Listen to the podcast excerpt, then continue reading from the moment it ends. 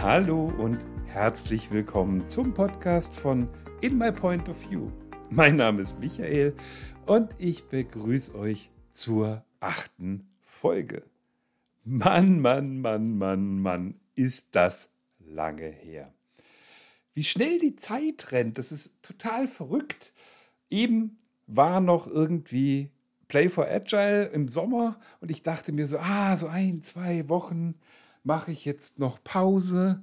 Ich habe gerade viel um die Ohren und zack, ist Ende November. Nächste Woche geht der Adventskalender los und ich habe keine Folge mehr gemacht. Es ist richtig, richtig, richtig viel passiert, aber ich werde euch sicher nicht mit Details irgendwie langweilen. Ich möchte mich hier auch nicht rechtfertigen. Das Highlight war aber, und das möchte ich nochmal teilen, dass ich jetzt verlobt bin. Ja, die Maike hat Ja gesagt und dementsprechend werden wir über kurz oder über lang anfangen mit den Hochzeitsvorbereitungen. Das ist was, was ich auf jeden Fall teilen wollte, weil das auch was ist, was mich wahnsinnig glücklich macht. Dann habe ich noch zu teilen, dass es jetzt plötzlich auf Apple-Endgeräten funktioniert mit dem Podcast.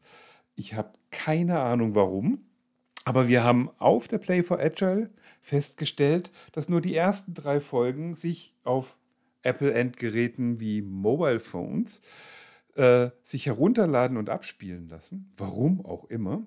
Die Nadine hat mir das dankenswerterweise auch schon mal gesagt. Da habe ich gedacht, vielleicht ist es ein lokales Problem bei ihr, weil sonst niemand was gesagt hat.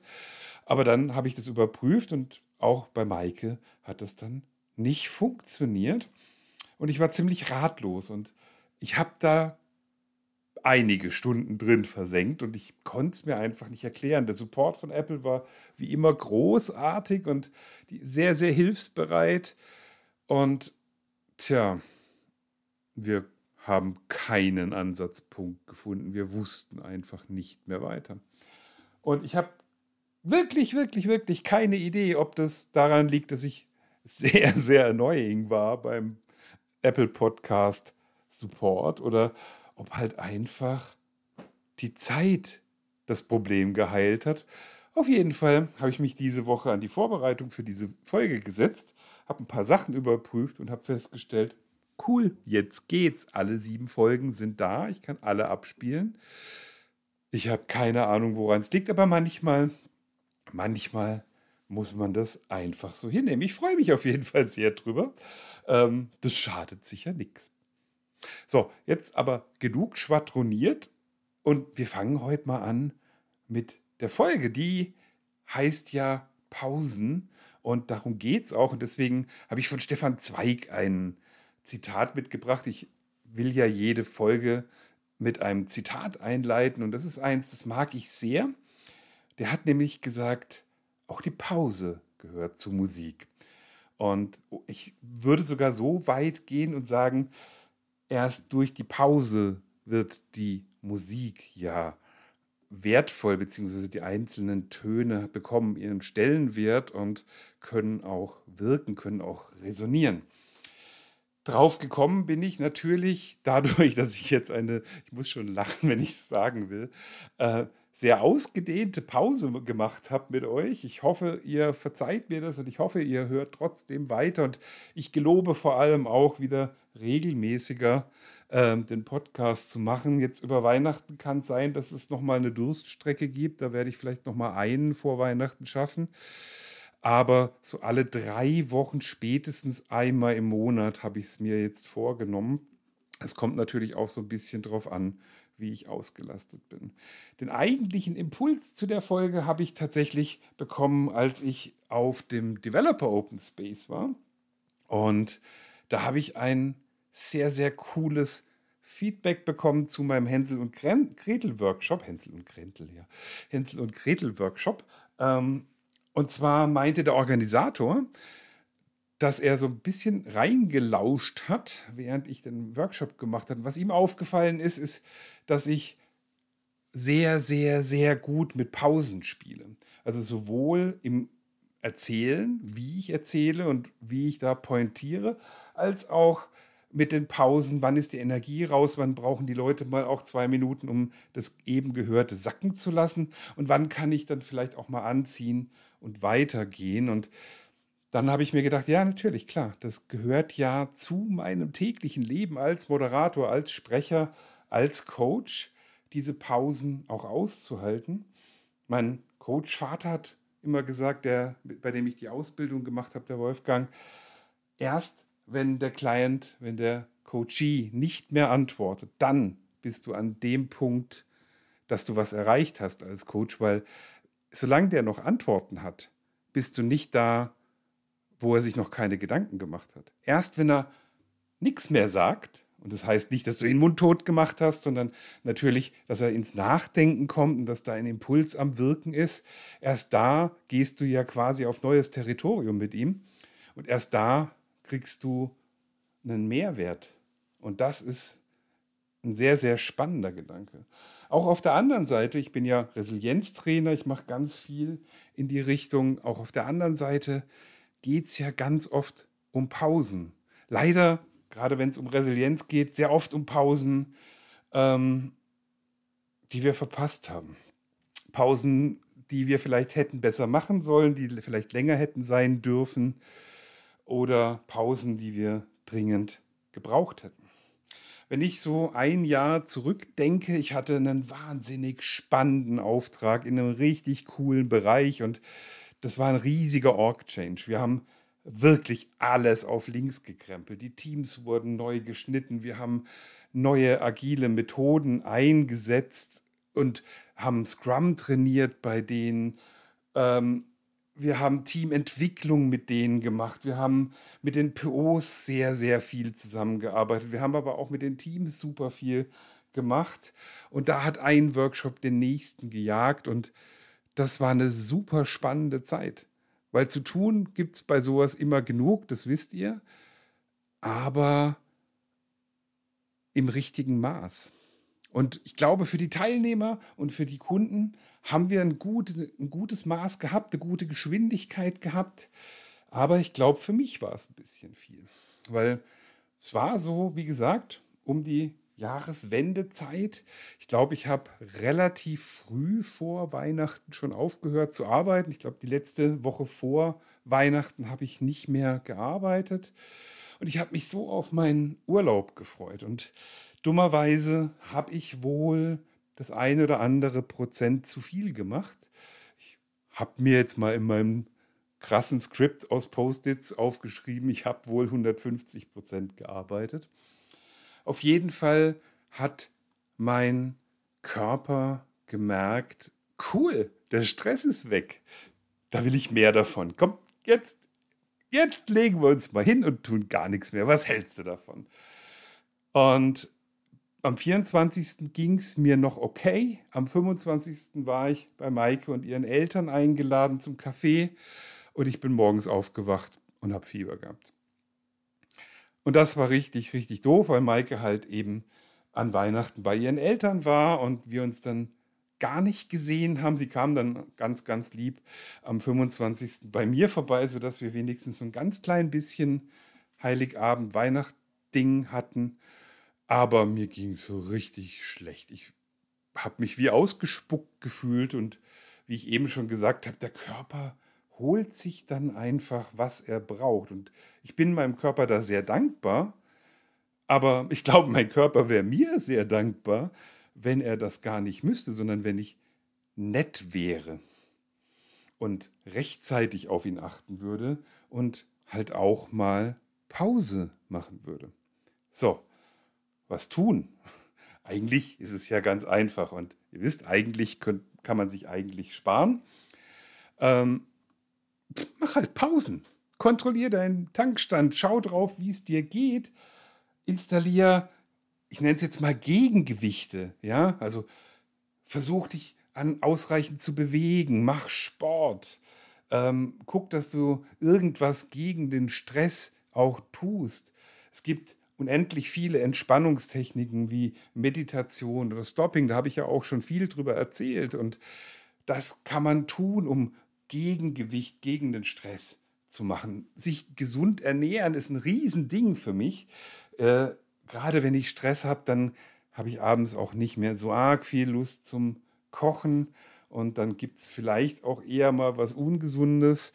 Gerade wenn ich Stress habe, ist der Griff irgendwie zur Schokolade oder zum Keks sehr viel einfacher, als wenn ich ausgeglichen bin.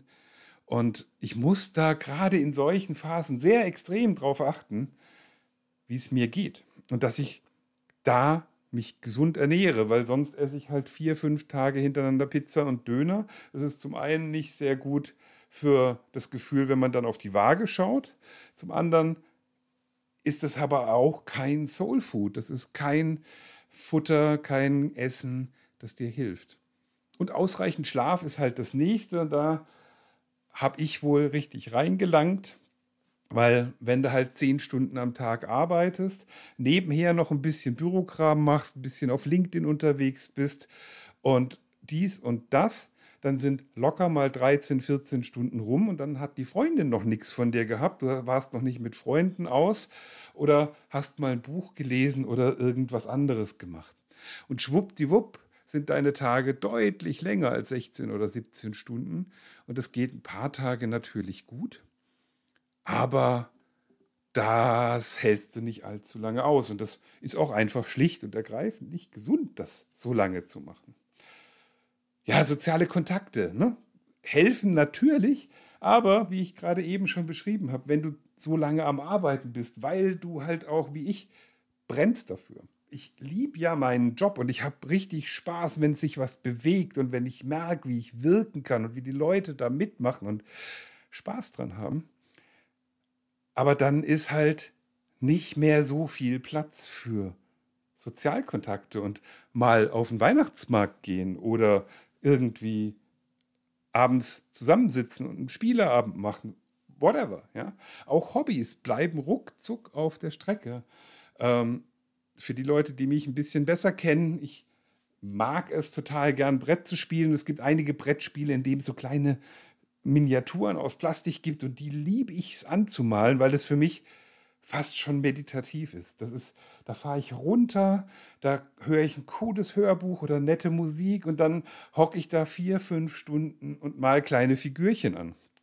Das mag albern klingen, aber das ist für mich erholsamer als ein Tag in der Sauna tatsächlich. Ich liebe meine Saunatage, aber tatsächlich ist das für mich so richtig Seele baumeln lassen und abschalten. Und Letztes Jahr hatte ich meine Farben aufgebaut, so mein, mein Maleck aufgebaut und wenn das vier Figuren waren, die ich angemalt habe, dann war das viel.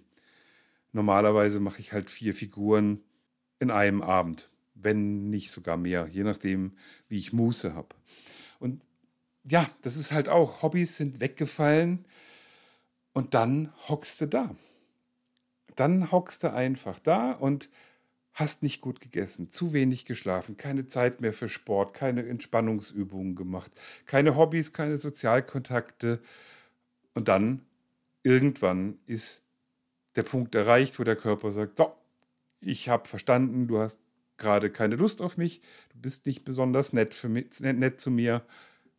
Jetzt bin ich einfach mal so frei und hol mir, was ich brauche.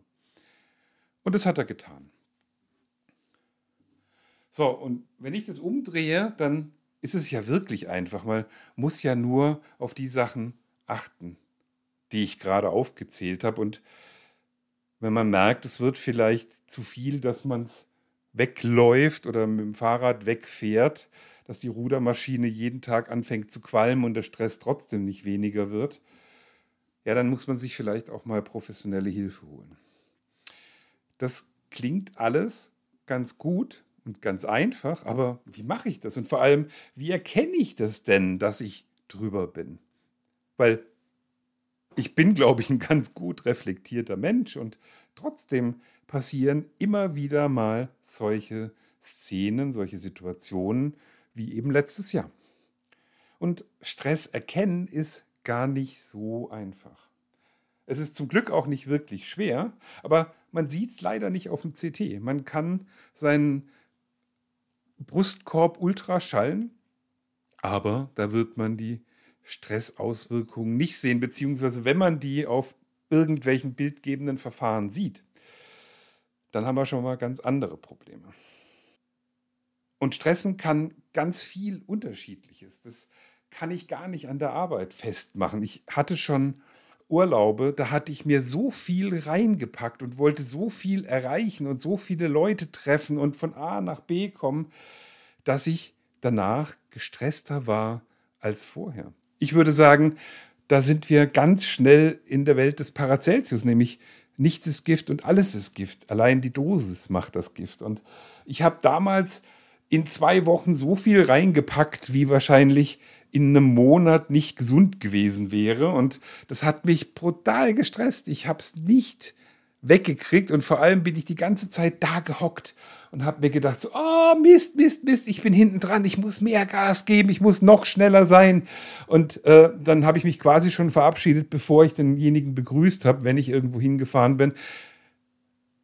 Ja, das bringt nichts und zum Glück bin ich so nach ein paar Tagen dann draufgekommen und habe es dann sein lassen und habe dann erstmal eine Stunde investiert, um mit ein paar Leuten zu telefonieren und habe einfach Termine abgesagt und habe ab da auf mich geschaut. Aber dazu musst du erstmal kommen, dazu brauchst du auch Zeit, weil Reflexion braucht Zeit. Auch wenn natürlich Reflexion das Shit ist, aber wenn du halt so im Hamsterrad drin bist, dann kommst du ja gar nicht zum Durchatmen. Das ist das, was uns ganz oft bei unseren Teams passiert, dass die sagen, ja, ich habe doch gar keine Zeit, ich hab, muss doch so viel arbeiten, ich kann meine Axt nicht schärfen, um hier den guten alten Herrn Watzlawick zu zitieren.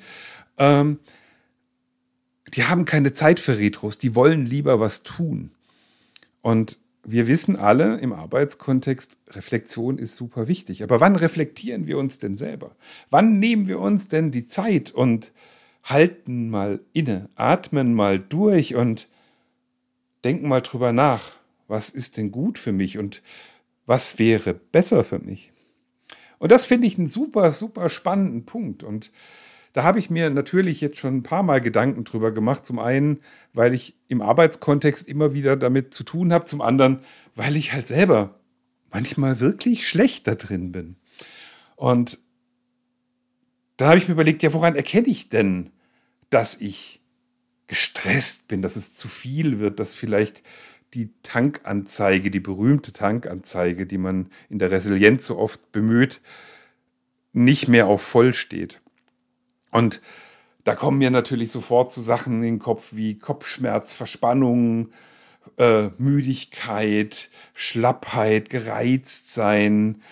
Ähm, das sind aber für mich schon Indikatoren, wenn das so weit ist, dann, dann bin ich schon richtig drüber. Genau wie wenn mir die Motivation für alles fehlt. Ähm, wenn ich die ganze Zeit müde bin und gereizt und ich keine Motivation zu irgendwas habe, dann gehe ich natürlich auch nicht mehr raus, dann habe ich auch keine Lust mehr und dann fängt diese blöde Abwärtsspirale an, weil dann mache ich nichts mehr, dann mache ich meine Hobbys nicht mehr, dann gehe ich, gehe ich nicht mehr zum Sport, dann treffe ich nicht mehr mit Leuten und dann habe ich keine Sozialkontakte mehr, dann habe ich keine positiven Reize, der Stress wird nicht mehr abgebaut und schwuppdiwupp geht das schön im Strudel nach unten. So, also, okay, ja, reflektieren darüber ist gut, aber ist das nicht ganz schön spät, wenn ich das erst wahrnehme? Da habe ich mir überlegt, das muss ja irgendwie besser, das muss ja irgendwie früher gehen. Und ihr wisst ja, ich liebe Skalenfragen. Mit Skalenfragen kann man so viel Unfug anstellen. Und da habe ich mir überlegt, ja, dann, dann lass, lass, lass, mich das, lass das doch mal machen für dich selber. Und habe mir überlegt, ja, wie könnte denn so ein Audit aussehen? Erstmal so eine, so eine grobe Bestandsaufnahme. Und das ist vielleicht einfach eine blöde Plus- und Minusliste. Was hat mir heute Energie gegeben? Was hat mich heute Energie gekostet? Und witzigerweise kann das heute sein, dass meine großartige Maike mir ganz viel Energie gibt und morgen kostet sie mich vielleicht ein bisschen Energie, wenn sie mal wieder die Pfanne versteckt hat oder den Deckel vom Topf. Ähm, und da kann man einfach auch mal damit ein bisschen spielen. Da kann man schauen, was bringt mir denn was. Und wenn ich so eine, so eine Liste habe an Energiegebern und Energiesaugern, dann kann ich das vielleicht noch ein bisschen ausführlicher machen in Form von einem, von einem Journal und einfach mal reinschauen und sagen, okay, die Top 3 Dinge, die mich heute Energie gekostet haben, die Top 3 Dinge, die mir heute welche gegeben haben. Wo stehe ich denn gerade? Also auf einer Zehner-Skala, ne? Zahlenskala hatte ich ja schon angeteasert, ähm, auf einer Zehner-Skala, wenn 0 Tank ist leer und 10 Tank ist voll ist, wo stehe ich denn gerade? Das muss ja nicht wahr sein. Das ist ja keine Wissenschaft. Das ist ja nichts, wo ich jetzt sage, ha, Moment, gestern hast du fünf gesagt, heute ist es sieben, aber das ist ja gar keine sieben. Da geht es um Gefühl dazu.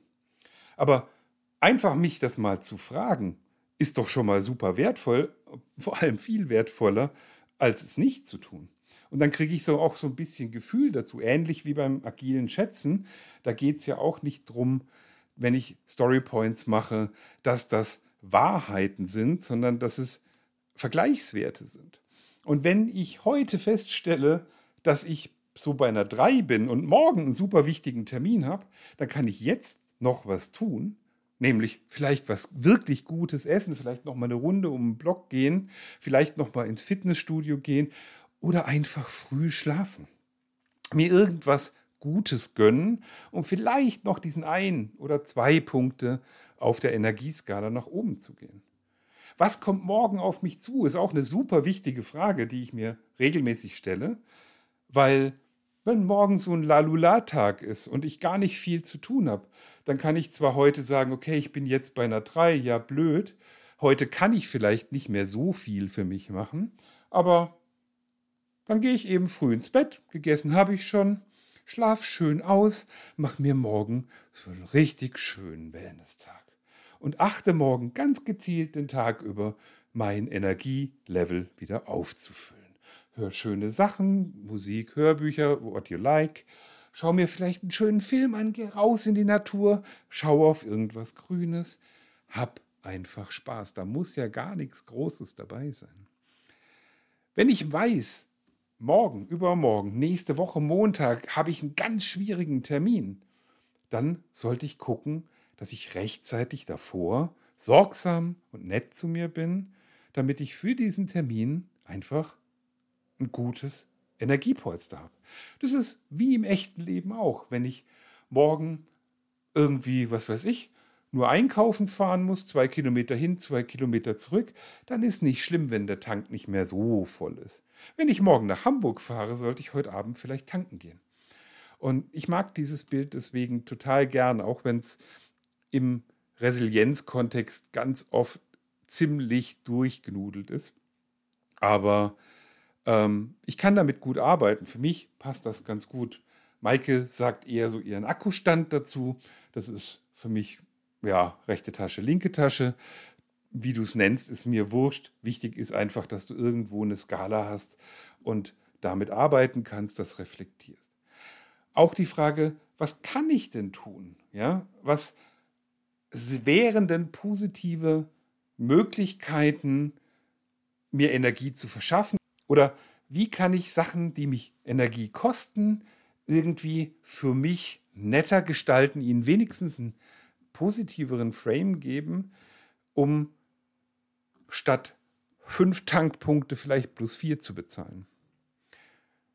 Halte ich auch für eine super spannende Reflexionsfrage und am Anfang hört sich das vielleicht ein bisschen komisch an, weil äh, so ein blödes Meeting mit einem blöden Typen ist halt manchmal ein blödes Meeting mit einem blöden Typen und es kostet halt vielleicht auch einfach blöd Energie. Aber vielleicht kann ich ja was dafür tun oder mit der Situation tun, um dieses Meeting besser zu machen, um die Situation besser zu machen. Was ich dann so als Sahnehäubchen obendrauf noch packe, ist ein Emotionsjournal.